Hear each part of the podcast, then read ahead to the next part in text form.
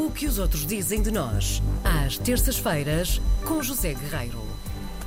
E é mesmo, às, terça, às terças-feiras cuscamos aqui um bocadinho sobre o que os outros dizem de nós. Tudo em bom com o José Guerreiro. Olá, bom dia. Bom dia, bom dia. Bom, dia, José Guerreiro. Bom Tudo dia a bem? todos. Olá. Ora bem, eu hoje queria falar sobre um português, um ilustre português, um lusodescendente que se chama George, não confundir com Jorge. George Mendes George. é sempre notícia, ele é chefe, eh, um luso-americano, um chefe que somou eh, várias estrelas Michelin ao longo da sua carreira nos restaurantes Aldeia e Lupulo, com sabores portugueses. Ora bem, ele está de volta ao fogão e está de volta porque o Aldeia e o Lupulo, antigos restaurantes dele eh, em Nova York, em Manha- Manhattan, e que fizeram muito eh, a sua carreira e, e- fazem parte da história de Manhattan, acabaram por, eh, por fechar, propositadamente, depois Uhum. de, de uma, de uma década em permane- permanentemente a cozinhar.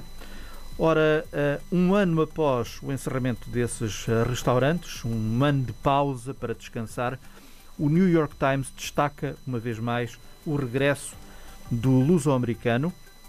Diz ele assim: Passei um ano a cozinhar em casa, a explorar novos sabores e estou pronto para traduzi-los num restaurante. E portanto, com um amigo dele que se chama David Rabin, que é eh, apresentado pelo jornal como um veterano da hospitalidade gastronómica, Uhum. George Mendes regressa com o seu novíssimo restaurante que se chama Veranda. Veranda. Veranda. Veranda. Não, não confundir com varanda. Sim. Veranda. Veranda fica eh, num novo hotel, tudo é novo aqui, não é? Num novo hotel chamado Modern House, cercado por mesas ao ar livre, no, no terraço, eh, e também tem ali um- uma espécie de jardim com eh, vários níveis. Tudo isto em Manhattan. O Times escreve que o menu do Sr. Mendes é um menu global, mas, uma vez mais, levemente salpicado de toques portugueses. Ora bem. Diz assim: Hum, pense. Esse um é demolidor. Podia ser um dois, mas não é.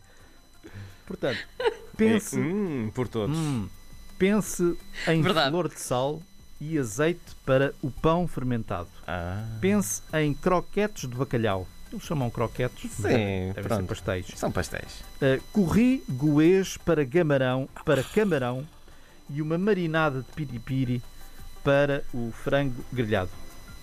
Reparem mas que- vês, foi por isso que, que me saiu este hum, porque salpicado de sabores portugueses e eu pensei logo, vem aí uma pinguita de azeite, vem Sim. aí um- uma especiaria qualquer. Também podia ser a minha t-shirt quando como uh, esparguete, salpicados de sabores. Ora, por exemplo.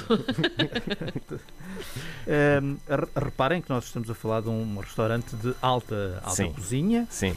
claro que sim. que brevemente, e como começou agora, ainda não tenho uma estrela Michelin, mas isto para o, para o chefe George Mendes Vem aí a constelação. Vem aí, eh, já a seguir. Mas, mas, no fundo, a base de tudo isto é, eh, é comum, é normal. O piripiri para o frango, os croquetes de bacalhau, portanto, Uhum. os pastéis de bacalhau.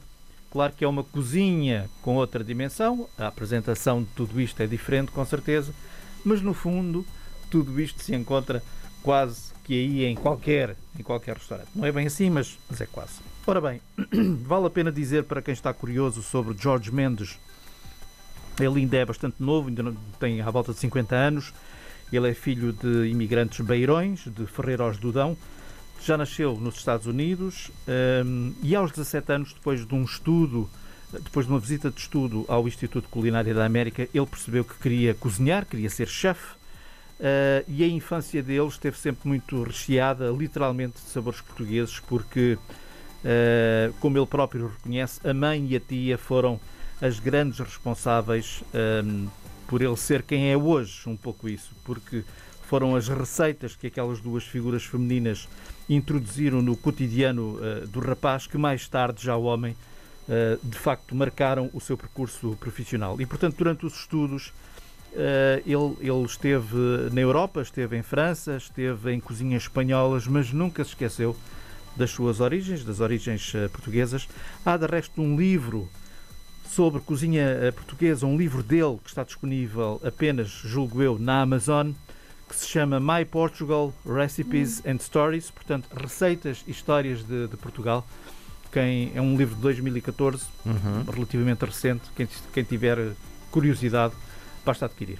Muito, Muito bem. bem. José Guerreiro, é sempre um prazer receber-te aqui. É um prazer Tu estar deixas- convosco e com os ouvintes. Às- Abre o apetite. Ainda, ainda, ainda nem às 11 chegámos e já estamos aqui a babar. Já estamos a salivar. É verdade. Um grande abraço, boa semana para ti. Um Um abraço. beijinho.